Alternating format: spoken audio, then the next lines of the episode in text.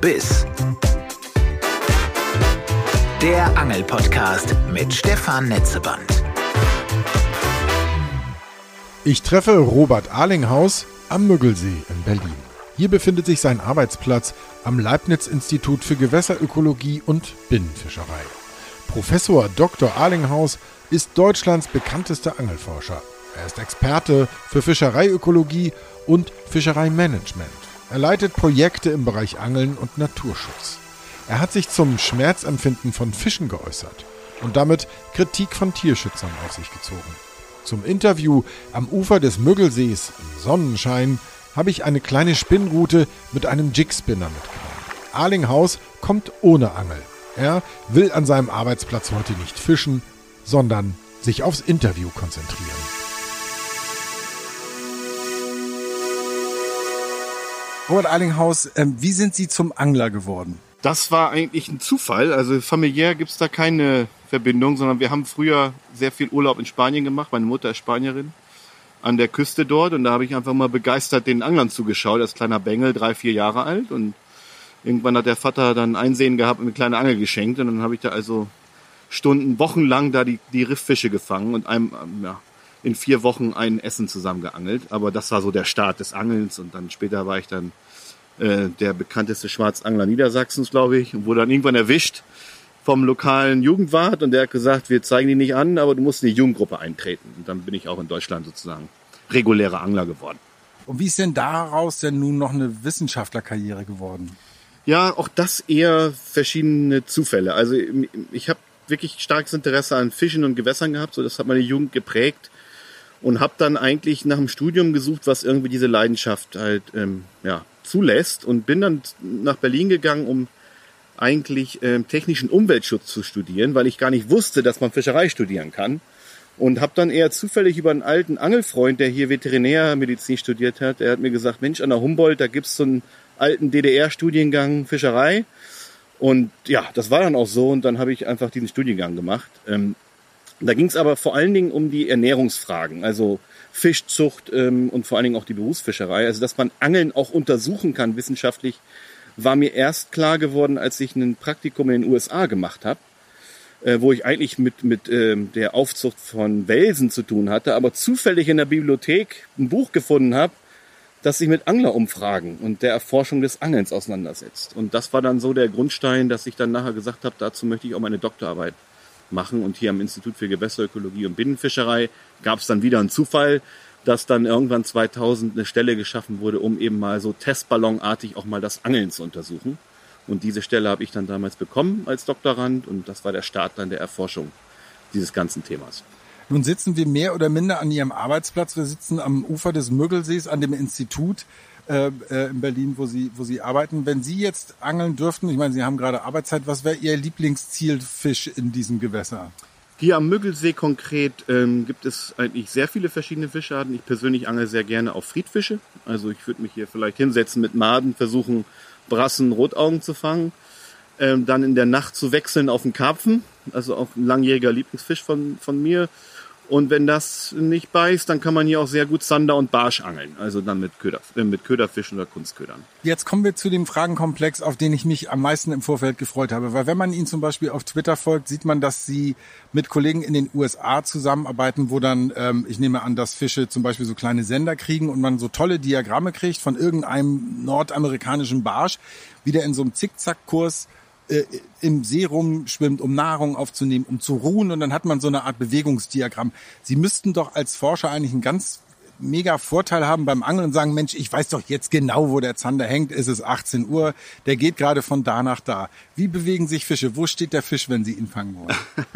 ja, zunächst einmal zur Korrektur. Also diese, diese Fischkarten, die Sie da gesehen haben, die sind tatsächlich hier aus Brandenburg. Mhm. Also das ist ein Projekt, was wir hier seit vielen Jahren an so einem See, 25 Hektar Uckermärkischen See machen. Dort haben wir eine, eine Fischortungsanlage installiert und können eben Welse, Karpfen, Hechte und Barsche mit einer sehr hohen Auflösung verfolgen und tatsächlich weltweit einmalig einen, einen Fisch auf, dem, auf der Ebene des ganzen Ökosystems das ganze Jahr verfolgen. Und das sind so diese Fischkarten, die haben wir gemacht, um eben auch dem Angler da draußen zu zeigen, dass die Forscher vielleicht auch Dinge machen, die vielleicht für den Angeln interessant sind. Ähm, und ja, wir sind dann also, wenn wir dann uns diese Daten angucken, ist man der Meinung, wir können jetzt auch genau vorhersagen, wo der Fisch wann mhm. steht. Und das kann man in gewisser Weise schon tun. Ähm, man kann so ein bisschen herauskriegen, zum Beispiel von unseren Videos, dass diese Karpfen zum Beispiel eigentlich sehr, sehr ufernah stehen, mhm. das ganze Jahr über. Ja, und das war für uns auch eine sehr interessante Neuerung. Oder dass sie auch im Winter sehr aktiv sind. Ja, man liest dann immer so, der schläft da vor sich hin und äh, wir konnten das überhaupt nicht nachweisen. Das heißt aber nicht unbedingt, dass man den Fisch auch fängt. Ja? Also mhm. man muss ihn natürlich irgendwie die Angel da hinkriegen, wo der Fisch sich grundsätzlich aufhält. Aber der Fisch frisst ja nicht 24 Stunden am Tag, äh, so dass da Ort, äh, viele, viele Unbekannte noch sind, die wir, äh, als wenn ich jetzt privat angeln gehe, auch gar nicht immer eins zu eins umsetzen kann. Also der Fisch trickst uns auch gerne mal aus. Ja. Gut, machen wir ruhig ein paar unserer Lieblingskandidaten jetzt. Äh, ein, ein Klischee oder Erfahrung besagt zum Beispiel der Zander, der jagt eher in Bodennähe und der steht im Winter zum Beispiel tiefer. Können Sie sowas auch bestätigen? Ja, Zander haben wir konkret zum Beispiel nicht telemetrisch untersucht. Ähm, grundsätzlich gilt beim Zander aber, dass er bodennaher Fisch ist. Der ist auch nicht unbedingt ufernah. Ähm, der jagt gerne in Trupps, mit zum Beispiel im Unterschied zum Hecht. Also wo man, wo man einen Zander hat, fängt man auch mehr. Und sie ändern natürlich im Tagesverlauf auch äh, ihren Aufenthaltsräume. Also man findet in den Flüssen häufig auch, dass die Fische relativ flach kommen in der Nacht. Teilweise auch äh, an der Oberfläche gefangen werden können, zum Beispiel mit, mit Wobblern. Und, mhm. äh, aber in der Regel würde ich schon sagen, ist das, ein, ist das ein bodennaher Fisch, den man eben mit Kunstködern, Gummifischen und ähnliches dann eher bodennah fängt. Im Unterschied jetzt zu Barsch und Hecht, die mhm. einfach tendenziell höher in der Wassersäule stehen. Ja, und den Hecht, den würden Sie früher im Jahr eher so ein bisschen im Kraut suchen und später weiter draußen? Ist sehr stark von der Größe des Hechts abhängig, aber ganz grundsätzlich ist, ist das Hechtverhalten von einer stärkeren Ufernähe getrieben. Es gibt aber bei den Hechten, das konnten wir in verschiedenen Studien nachweisen, eben auch so Verhaltenstypen. Also Tiere, die sich systematisch voneinander unterscheiden. Es gibt eben einige Tiere, die fernab vom Ufer im Freiwasserbereich sich sehr, sehr stark aufhalten und sehr aktiv herumschwimmen, sodass man hier eben auch in einem größeren Seen kann man ufernah bestimmte Verhaltenstypen fangen, uferfern andere. Ähm, aber grundsätzlich ist der Hecht schon eine Art, die an Struktur gebunden ist. Also Unterwasserpflanzen oder Abbruchkanten oder ähnliches. Das sind eigentlich bevorzugte Aufenthaltsbereiche des Hechtes und die kann man eben mit Echoloten auch visuell sehr gut finden und dann eben auch beangeln. Die sind einfacher zu finden, zum Beispiel als Zander. Echolot ist so ein Stichwort. Ich wünsche mir das manchmal als Typ, der am Ufer steht. Äh, andererseits macht es für mich ja den Reiz aus, dass ich eben nicht genau weiß, äh, was, was los ist unter mir, ähm, weil sonst könnte ich ja auch in den Laden. So. Äh, aber ich frage mich schon, wo Sie sagten, zum Beispiel auch beim Karpfen, die, man weiß zwar tendenziell, wo die sind, aber die fressen nicht immer. Wenn ich mal, das habe ich mich gefragt, einen ganzen Tag an irgendeiner Stelle in der Havel nichts fange, sind die Viecher einfach satt oder sind die mit anderen Dingen beschäftigt oder habe ich einen falschen Köder draus? Was sind die gängigsten Erklärungen, die Sie da sehen?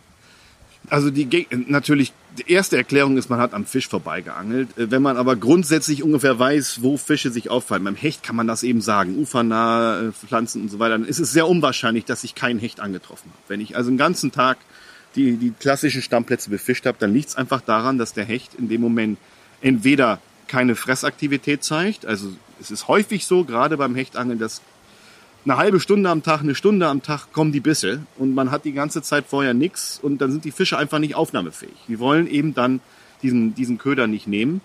Das ist der erste Grund. Und der zweite ist, wenn, wenn viel mit Kunstködern gefischt wird, da kommt es eben tatsächlich auf die Details an, der Führung, teilweise auch der Farbe, die eben den Unterschied machen kann. Und, und das weiß man vom Angeln, wenn man mit Freunden zusammen an der gleichen Stelle fischt, dann kommt es häufig vor, dass einer nur fängt äh, mhm. der irgendwas in dem Moment anders macht, ja. in der Bewegung ja. oder so. Also da spielen eben neben der Fisch, ja, der, der Reaktivität des Fisches, ob er fressen möchte oder nicht, eben auch diese Details der Führung und so eine große Rolle und die können den Unterschied machen, ob sie fangen oder nicht.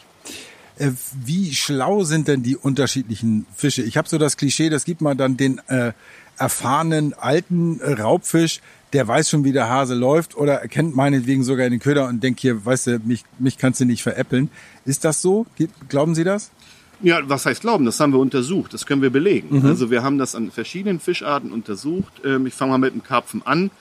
Mit einer sehr stark ausgeprägten Lernfähigkeit. Also wir haben sowohl Labor- als auch Seeversuche gemacht und können eigentlich zeigen, dass nach drei, vier, fünf Tagen intensiven Angelns die Fische den Braten riechen. Insbesondere, wenn sie selbst einmal gehakt worden sind. Aber wir können beim Karpfen auch sogenanntes soziales Lernen nachweisen. Das heißt, man schaut sich die Gefahr auch ab von anderen Fischen. Interessanterweise wird ja Fieber angefüttert beim Karpfen. Man denkt, die Fische kommen nicht mehr auf die Futterplätze. Sie haben also sozusagen verbinden den Platz mit Gefahr. Das können wir nicht nachweisen. Also wir konnten eher über die Telemetrie nachweisen, dass die Fische weiterhin die Plätze anschwimmen, aber in der Lage sind, den Köder auszuspucken. Mhm. Also sie haben eine Fähigkeit, dann Gefahr zu erkennen und lassen sich einfach nicht mehr haken. Mhm. Ähm, und das führt dann eben dazu, dass große alte Tiere eben auch besonders schlau sind. Äh, sie fressen aber auch mehr als kleinere, deswegen werden sie immer wieder gehakt, aber sie haben ein stark ausgeprägtes äh, Hakvermeidungsverhalten. Etwas weniger stark ausgeprägt, aber trotzdem präsent ist es bei den Raubfischen. Die sind sozusagen im Durchschnitt weniger lernfähig als jetzt zum Beispiel die, die, die, die Zypriniden, also die karpfenartigen Fische. Aber auch dort, gerade bei Kunstköderangeln, gibt es diesen Überblinkerungseffekt. Also auch das haben wir belegt in verschiedenen Studien, auch an Forellen, aber auch an Hechten, dass eben die Fische in der Lage sind, dann auch Gefahr zu erkennen. Und mhm. je auffälliger ein Kunstköder, desto schneller wird damit auch Gefahr assoziiert. Ja, also stark rasselnde, flächige Köder werden eben, da, da nimmt die Fängigkeit schneller ab als jetzt beim, beim, Moder, beim, beim Gummifisch zum Beispiel. Ja? Ähm, dann gibt es noch äh, die Situation, dass einzelne Tiere unterschiedlich gut fängig sind. Ja, es gibt also bei Raubfischen, Zander und Hecht unterschiedliche Aggressivität zum Beispiel. Ja? Und das ist der gleiche Fisch, gleiche Größe, der eine ist gut fängig und der andere nicht. Wenn ich jetzt also ein Gewässer habe, was zum Beispiel sehr stark mit Kunstködern be bearbeitet wird, dann werde ich systematisch diese gutfängigen Tiere fangen, die dann entweder im Kochtopf landen oder lernen, so dass wir also sowohl eine Lernfähigkeit haben als auch einen Selektionseffekt, dass mhm. also über die Zeit diejenigen überleben, die schlechter fängig sind. Okay. Und ähm, ja, das ist etwas, was man nur noch mit Naturködern umgehen kann, weil da finden wir eigentlich bei den Raubfischen nach verfügbaren Informationen keine Lernfähigkeit. Also wer einmal mit na, auf Naturköder fällt man immer wieder rein, mhm. sozusagen, mhm. weil es einfach Nahrung ist. Ich wollte eh fragen, diese, äh, wenn man sich damit befasst, die, die Köder, das ist natürlich auch eine Industrie, was ich gar nicht negativ meine, die ständig Innovationen liefern will. Das ist ähnlich wie mit, weiß ich nicht, Handys. Das heißt, die bewegen sich immer pfiffiger. Der, der Gummifisch ist so geschnitten, dass der Schwanz ganz toll flattert und so. Ähm, wie halten Sie das persönlich? Finden Sie dies äh, ein legitimer, sagen wir äh, Wettbewerb des Schreckens zwischen Angler und Fisch oder ist irgendwann das Ende der Fahnenstange erreicht? Also ich meine, ganz grundsätzlich ist es natürlich jetzt nicht als Wissenschaftler gesprochen, als Privatperson natürlich legitim zu sagen, ich möchte einerseits einen wirtschaftlichen äh, Erfolg erreichen, das erreiche ich vielleicht auch durch Innovationen und so weiter. Äh, das ist die eine Seite. Die andere Seite, als Angler möchte man natürlich weiterhin effektiv angeln können. Also es ist auch aus anglerischer Sicht verständlich, dass man nach Innovationen sucht. In der Tat ist es aber aus Bestandssicht natürlich auch so ein, so ein zwiespältiges Feld, ne? weil je effektiver man natürlich wird, desto stärker sind auch die Einflüsse auf die Bestände. Und äh, zum Beispiel dieses, dieses diese Echolot-Innovationen, die da sind, die sind natürlich anglerisch hoch attraktiv, mhm. weil man eben auch einzelne Fische im Freiwasser zum Beispiel äh, erkennen kann, befischen kann. Aber es schürt natürlich auch äh, sozusagen Probleme eventuell, wenn der Fischereidruck hoch ist. Also das muss man jetzt sehen aus Anglersicht verständlich, aus Bestandsschutzsicht äh, vielleicht auch ein Problem. Jetzt kommen wir zu einer Frage, wo man sie meiner Erfahrung nach auch äh, wirklich bundesweit quasi antrifft als Koryphäe zu der äh, jahrzehntelangen Frage Fisch und Schmerz. Ähm, äh, die, die natürlich mit unserem Hobby, unserer Leidenschaft auch viel zu tun hat. Wie würden Sie den Stand der Forschung und Ihre Schlüsse daraus zusammenfassen? Welchen Schmerz empfinden Fische? Eine sehr, sehr schwierige Frage, eine sehr kontroverse Frage, wie Sie schon sagten. Vielleicht sollten wir erstmal klären, dass es jetzt hier nicht um eine ethische Wertung geht. Also wenn wir einfach die Frage klären, naturwissenschaftlich die Frage klären, empfinden Fische sowas, was wir Menschen als Schmerz bezeichnen, ähm, ohne jetzt zu sagen, was, was folgt daraus, ne? dann ist einfach der Sachstand so, dass wir im Prinzip zwei Gruppen von Wissenschaftlern und Wissenschaftlerinnen haben. Die eine, die sagen, ja, wir haben genug Belege, indirekte Belege, weil man kann Fisch nicht fragen, was er fühlt. Also es ist immer eine indirekte Beweisführung, die darauf hindeuten, dass es sowas Schmerzähnliches gibt. Und das wird abgeleitet zum Beispiel aus Verhaltensreaktionen auf vermeintlich schmerzhafte Reize, auf die Abmilderung dieser Verhaltensreaktionen, wenn man zum Beispiel Schmerzmittel gibt, ähm, auf die Lernfähigkeiten von Fischen zur, Vermeidung dieser Reize und, und ähnliche Dinge. Ähm, und da sagen eben eine, dass, äh, einige Gruppen, das reicht uns als Beleg. Wir und ich persönlich gehöre zu der zweitgenannten Wissenschaftlergruppe, die sagt, wir müssen eigentlich wirklich, wirklich einen harten Beleg vorlegen. Also müssen wirklich in der Lage sein, Schmerz als emotionale Konstruktion, als emotionales Erlebnis, ja, äh, zu unterscheiden von der reinen Fähigkeit von Fischen auf Schadreize zu reagieren. Es ist zweifellos, dass Fische auf Schadreize reagieren, wenn die Haut verletzt wird, dass sie ihr Verhalten ändern zum Beispiel. Aber ob das mental zu etwas konstruiert wird, was wir als Schmerz bezeichnen, das ist wirklich hochfraglich. Also es gibt hier erstens aus der Säugetierbiologie sehr klare Hinweise, dass bestimmte Hirnregionen verantwortlich oder da sein müssen, um diese höhere kognitive Leistung zu ermöglichen. Diese fehlen bei Fischen. Natürlich könnte man anwenden, ja, dann haben halt andere Hirnregionen diese Funktion übernommen. Natürlich kann das sein, ist aber sehr un unplausibel. Und zweitens sind eigentlich die gezeigten Verhaltensreaktionen, die Fische zeigen auf Schädigung, also wenn ihre Haut eingeritzt wird oder wenn der Fisch gehakt wird, so gering, jetzt verglichen mit der gleichen Verhaltensweise, die ein Mensch zeigen würde, dass wir eigentlich davon ausgehen müssen, dass es hoch, entweder hochinsensitiv wahrgenommen wird oder gar nicht als Schmerz. Aber diese Frage schlussendlich zu klären, ist einfach wissenschaftlich unmöglich, weil wir keine Fische sind. Das heißt, wir können ja nicht denken wie ein Fisch. Von daher ist es immer gefährlich, wissenschaftlich Verhalten und physiologische Reaktionen irgendwie zu interpretieren. Und das ist eigentlich eine philosophische Schwäche. Wir, wir als Wissenschaftler können das nicht final beantworten. Aber Sie als Angler können ja äh, von dem Teil äh, profitieren, wo Sie Wissenschaftler sind. Und ich verstehe Sie so, dass Sie sagen, die Fragen, die wir beantworten können und die, die wir eben auch nicht beantworten können, führen dazu, dass ich noch guten Gewissens angeln kann. Genau, also wir gehen, wir stehen auf dem Standpunkt, dass wir sagen, es gibt bestimmte Dinge, die man messen kann, die man objektiv messen kann. Zum Beispiel kann ich objektiv messen, ob ein Fisch einen Stress empfindet, also empfindet. Stressreaktion zeigt, zum Beispiel an Stresshormonen oder auch an Verhaltensreaktionen. Ich kann also Stress nachweisen, das ist zweifellos der Fall und ich kann dann also als Angler auch meine Verhaltensweisen anpassen, um diesen Stress zu minimieren. Und dazu gehört natürlich, wenn ich einen Fisch mitnehme zum Essen, dass ich den sofort umbringe. Mhm. Also, dass ich ihn nicht einfach an der Luft ersticken lasse. Unabhängig davon, was der Fisch empfindet, ist das, der schnelle Tod besser. Er minimiert sozusagen den Stress. Und das ist eigentlich unsere Haltung, dass wir sagen, es gibt objektive Maßzahlen und dann können wir unser Verhalten anpassen. Und natürlich schädigen wir die Fische. Also diese, diesen Zwiespalt können wir nicht wissenschaftlich lösen. Ne? Also wenn die Gesellschaft sagt, ich akzeptiere das, dass man Fische fängt und sie angelt und isst, äh, dann müssen wir auch gewisse Effekte auf den Fisch bis hin zum Tod einfach akzeptieren. Und eigentlich tut es das Tierschutzgesetz ja auch, wenn man entsprechend vernünftigen Grund mit. Das Stichwort Catch and Release, das viele von uns einfach kennenlernen, wenn man merkt, man ist vielleicht auf der Ostsee, fängt ein Dorsch, der ist äh, untermaßig, man wirft ihn wieder rein. Man äh, nimmt vorsichtig den Haken aus dem Maul äh, und setzt das Tier vorsichtig wieder rein. Ähm, jetzt gibt's aber eben auch Angler, ähm, die, die sagen, ich bin hier draußen, ich will, den und den Zielfisch unbedingt gerne fangen. Ich weiß vielleicht sogar, hier ist irgendein Riesenwaller, ich will den aber gar nicht verspeisen. Ähm, in äh, anderen Ländern ist sowas gang und gäbe. Wie sehen Sie das wissenschaftlich und ethisch? Also dieses Fangen und Freilassen als, als systematische Methode. Okay.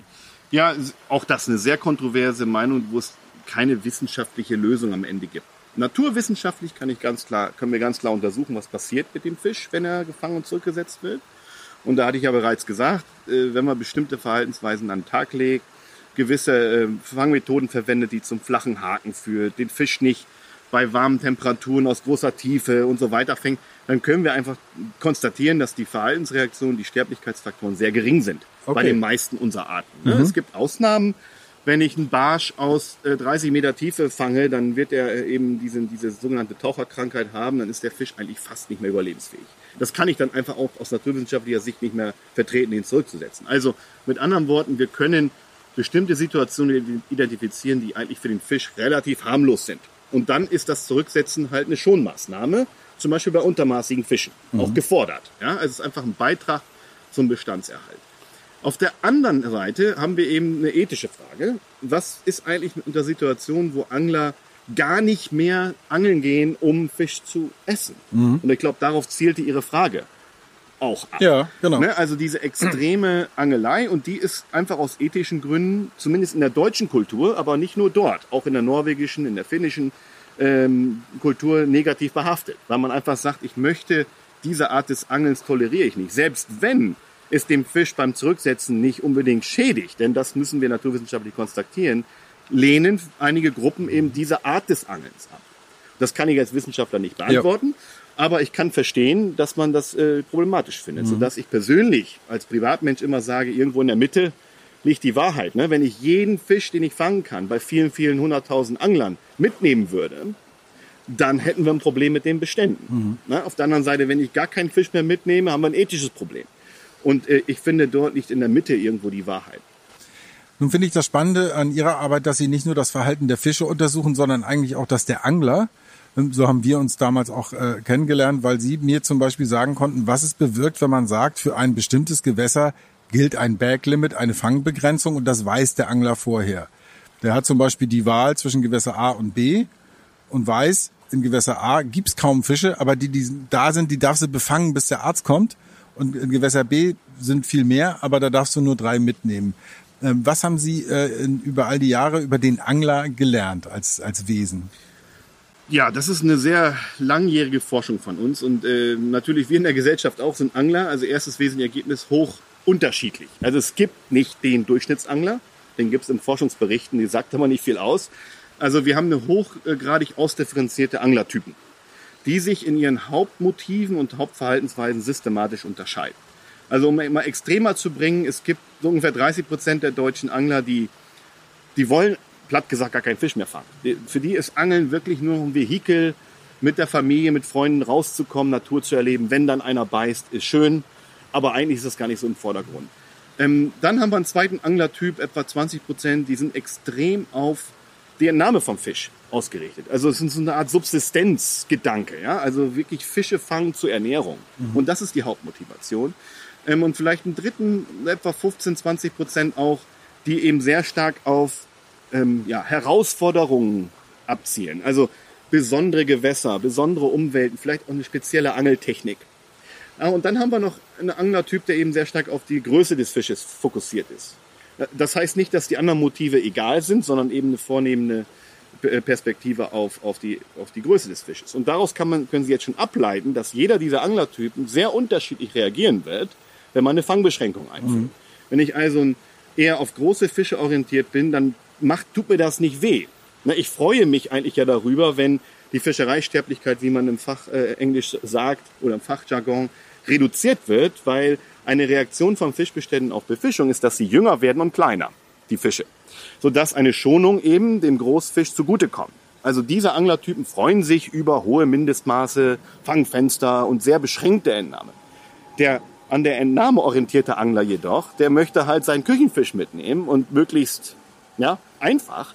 Der hat natürlich ein Problem, wenn ich jetzt auf einmal ein Backlimit habe oder so ähnliches. Ja, also diese Anglertypen werden sehr stark reagieren über ja, politische Aktivitäten, den, den, das Auswahl anderer, äh, äh, den Auswahl anderer Gewässer und ähnliche Dinge. Also man kann jetzt, äh, man muss sehr vorsichtig sein zu sagen, der Angler ist, mhm. unterschiedliche Angler reagieren und sie reagieren eben auf Veränderungen der Umwelt. Wie viele andere Angler sind am Gewässer? Wie einfach komme ich ran? Sie reagieren auf die Fischbestandsveränderungen. Wie groß sind die Fische? Was sind die Fangraten? Und sie reagieren auf die Fangbestimmung. All das beeinflusst die Anglerqualität, anglertypspezifisch.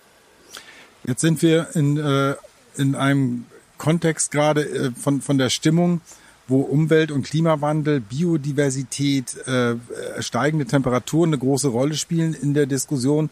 Ich persönlich finde, dass äh, Angeln eigentlich auch eine Chance ist, äh, für so ein Thema, sagen wir mal, äh, ideologieübergreifend zu sensibilisieren, weil, äh, weil sich da Leute treffen, die alle das gleiche Interesse haben. Ich freue mich, wenn mein Gewässer intakt bleibt äh, und da Fisch drin ist, den ich angeln kann.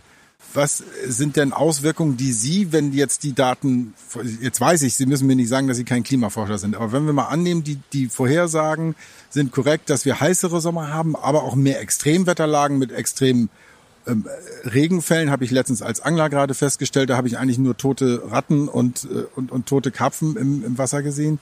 Was sind die Gefahren, die Sie für die deutschen Binnengewässer sehen durch diesen Klimawandel? Ja, es ist eine sehr, sehr schwierige Frage, weil Temperatur natürlich sehr komplexe Wirkungen hat, ne? auch im gesamten Nahrungsnetz und so weiter. Aber ganz grundsätzlich äh, ändern sich zum Beispiel die Verdunstung aus den Gewässern. Wir haben äh, höhere Trockenheiten.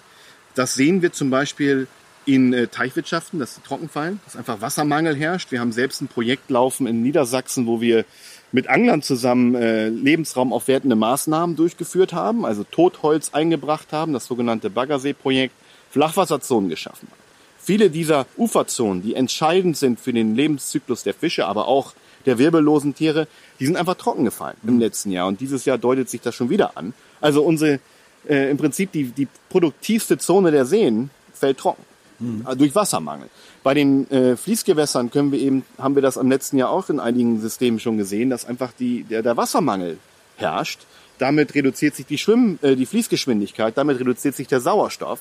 Und das kann für einige Arten eben und Bestände äh, zu, zu kompletten Bedrohungen führen. Und besonders bei Salmoniden, wenn vielleicht auch stark beräumte Gewässer da sind ohne Beschattung, die vielleicht ähm, ja, aus, aus bestimmten ähm, Erwägungen heraus äh, weggenommen worden sind, zu Wasserstandsmanagement und so ähnliches, dass dann die Gewässer einfach zu warm werden. Also zum Teil letale Temperaturen entstanden sind mit 25, 26, 27 Grad. Und das ist natürlich ein Riesenproblem, wenn die Fische nicht mehr ausweichen können. Ne? Im Meer können die Fische nach Norwegen ausweichen mhm. oder ähnliche Verteilungen. Äh, ähm, Verteilungsbewegungen machen in so geschlossenen Standgewässern, ist das nicht so ich einfach. Ich wollte gerade sagen, ich meine, es gibt ja aus der Nordsee in der Tat dann auch Debatten oder sogar Beobachtungen, dass eben tatsächlich sogar Mittelmeer, Mittelmeerfische nachziehen und dafür zum Beispiel Dorsche oder Wittlinge weiter nach, nach Norden wandern. Aber wenn ich Sie richtig verstehe, ist das äh, mal salopp gesagt, ist der Klimawandel, wenn er so bleibt und kommt, für die Binnengewässer einfach Mist, oder?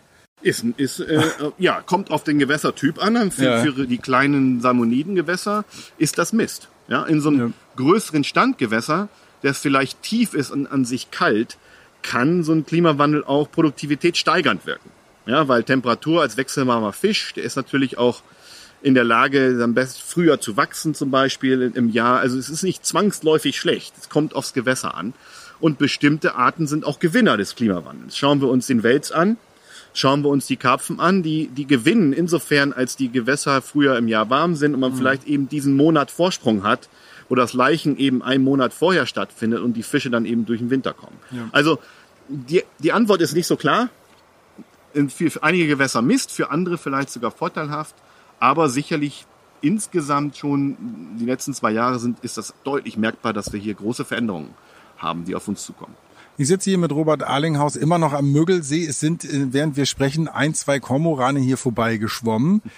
Was fällt Ihnen denn zum Stichwort Kormoran ein? Ja, es ist also erstens natürlich ein Politikum. Ja, es ist erstens Politikum, das sehr stark aufgeheizt also der, der Wolf des Binnengewässers. ja, ja, also und auch dort ist die Antwort differenziert zu gestalten.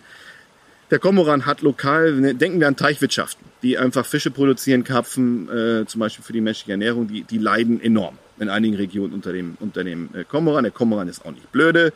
Der kann sich natürlich diese Teiche äh, erkennen als sehr fischreiche Gewässer und kann hier massive, zu massiven Verlusten führen. Es gibt weitere Beispiele in Eschenbeständen zum Beispiel, gerade im Winter, wenn, wenn die Seen zugefroren sind, dass eben kleinere, beräumte Gewässer dann eben sehr stark beflogen werden. Auch dort gibt es gut dokumentierte Rückgänge bis hin zur Auslöschung der Bestände.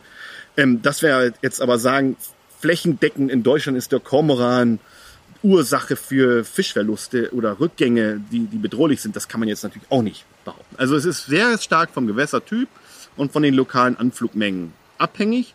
Aber in der, in der Debatte ist irgendwie selbst, selbst drei Vögel auf so einem kleinen äh, Vereinssee führen zu Diskussionen, ne? weil Angler eben immer befürchten, dass Mensch, dieser Fisch, der da ja. jetzt gefangen wurde, den hätte ich fangen können. Also das hat auch eine starke psychologische Ebene, die weniger äh, naturwissenschaftlich ist, begründet ist.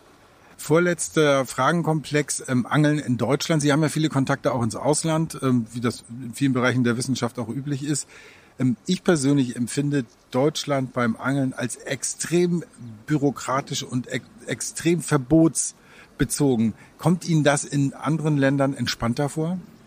Das kann ich bestätigen. Also das, das hat natürlich Gründe, warum das äh, so ist. Die privaten Fischereirechte spielen da eine große Rolle, dass das Binnenfischerei Landesangelegenheit ist und damit eben einzelne Länder einzelne Lösungen finden und dass wir eben auch einen Ost-West äh, Unterschied haben, in wie Gewässer bewirtschaftet werden. Ne? Also wenn man jetzt Brandenburg äh, oder Mecklenburg als sehr zentral, leicht zugänglich mit einer Karte kann man große Gewässerflächen befischen, ist ein Unterschied zu Bayern und, und Baden-Württemberg oder vielen anderen Westgebieten. also es hat einfach eine, eine Historie in der Politik, aber zusätzlich muss man schon konstatieren, dass Fischerei in Deutschland auch traditionell berufsfischereilich gedacht wird. Mhm. Das ist, das sieht man bis heute in den Fischereigesetzen, auch in den Behörden. Und äh, sag mal, es gibt kaum, sag mal, eine angelorientierte politische Diskussion. Also selbst in der Fischerei nicht. Ähm, und wenn dann noch Naturschutzströmungen hinzukommen, die äh, ihrerseits häufig auch ideologisch überprägt dann Naturnutzung per se, ob das jetzt Jagd, Landwirtschaft oder Angelei ist, ist eigentlich fast zweitrangig, als ein Problem für natürliche Prozesse ansehen, dann kommt nochmal eine Ebene dazu, wo wir von Verboten in Naturschutzgebieten, FFH-Gebieten, Natura 2000 und so weiter reden. Geht man nach äh, in die USA findet oder England oder so, findet man einfach eine, wenn man so will, Staatsziel. Angelförderung ist ja. etwas, was was man will. Aus Gründen, dass es eine gute Naherholung gibt, dass man da mit Gelder für Naturschutz bereitstellt, aus wirtschaftlichen Erwägungen, das ist einfach anders sozial vorgedacht und dementsprechend wird das Management auch weniger bürokratisch gestaltet. Ich glaube im Übrigen, dass ganz viel Geld nicht erwirtschaftet wird, weil man das alles so, so bürokratisch äh, und, und negativ sieht. Weil zum Beispiel ich bin äh, am ehesten in Schleswig-Holstein äh, an, der, an der See angeln und das mal wirklich herauszustellen als Marken Kern eines, eines Fremdentourismus, also Fremdenverkehrskonzeptes, äh, das sehe ich noch nicht. Also wenn ich da Broschüren in der Hand habe, habe ich immer eher das Gefühl, okay, das geht nicht, das geht nicht, da muss ich dies holen und so weiter. Ja. Schon, ja. ich finde es auch von der, also es gibt ja einzelne Initiativen, ne? Es ist ja so, ja. Schleswig-Holstein und gerade auch Mecklenburg als touristisches Land wird ja entwickelt. Es werden auch bestimmte Vereinfachungen eingeführt, wie der Touristenfischereischein, der wird dann innerhalb der Angelei wieder kritisch diskutiert ja. und so aus Tierschutzgründen. Ähm, aber es gibt schon diese, diese lokalen Initiativen, aber ich gebe Ihnen recht, dass dann die Kommunikation und das Herankommen an die Information ist irgendwie so ein bisschen, ja, verbotsorientiert statt einladend. Also das ist auch meine Meinung und ich denke, da müssen sich alle Personen an, an die Nase fassen, das zu verbessern. Ne? Weil eigentlich Brandenburg, Mecklenburg, das sind enorm interessante Angelländer. Das ja. ist Wahnsinn. Und die werden ja auch jetzt schon intensiv genutzt. Ja? Also der höchste Fischereiaufwand in Mecklenburg ist Angeltourismus. Was ist denn äh, Ihr Leib- und Magen-Fischgericht? Also gerade wenn Sie es selber zubereiten.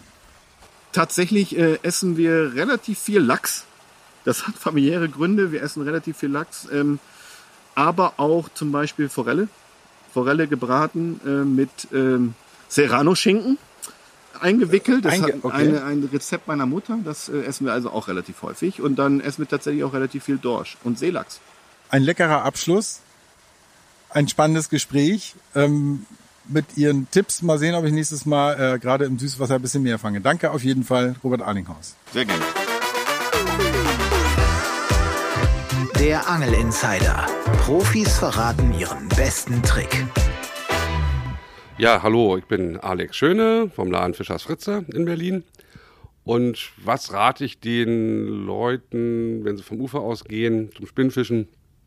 Nicht so häufig den Köder zu wechseln, sondern viel, viel häufiger die Stelle zu wechseln. Das heißt also immer 10, 15 Würfe machen, ist nichts passiert, kein Fisch, kein Biss, kein nichts, weiterlaufen, nochmal 30 Meter weiter, 30 Meter weiter, immer wieder den Spot wechseln. Und wenn ich dann irgendwann mal den Fisch einen Biss gehabt habe, dann kann ich sehen, dass ich dann eventuell mal den Köder wechsle. Entweder Farbe oder die Art. Und das ist eigentlich die Hauptsache. Strecke machen, Strecke machen, Strecke machen. Und dann wieder hin und zurück. Wenn du auch einen guten Tipp hast, schreib ihn mir mit deinen ausführlichen Kontaktdaten an podcast.bild.de. Das war die erste Ausgabe meines Angelpodcasts bis zum Biss. Wenn sie dir gefallen hat, dann vergiss nicht, ihn zu abonnieren. Nächstes Mal, da geht's an die Ostsee. Wir klären die drängendsten Fragen rund um das Meeresangeln. Macht's hübsch und Petri Heil.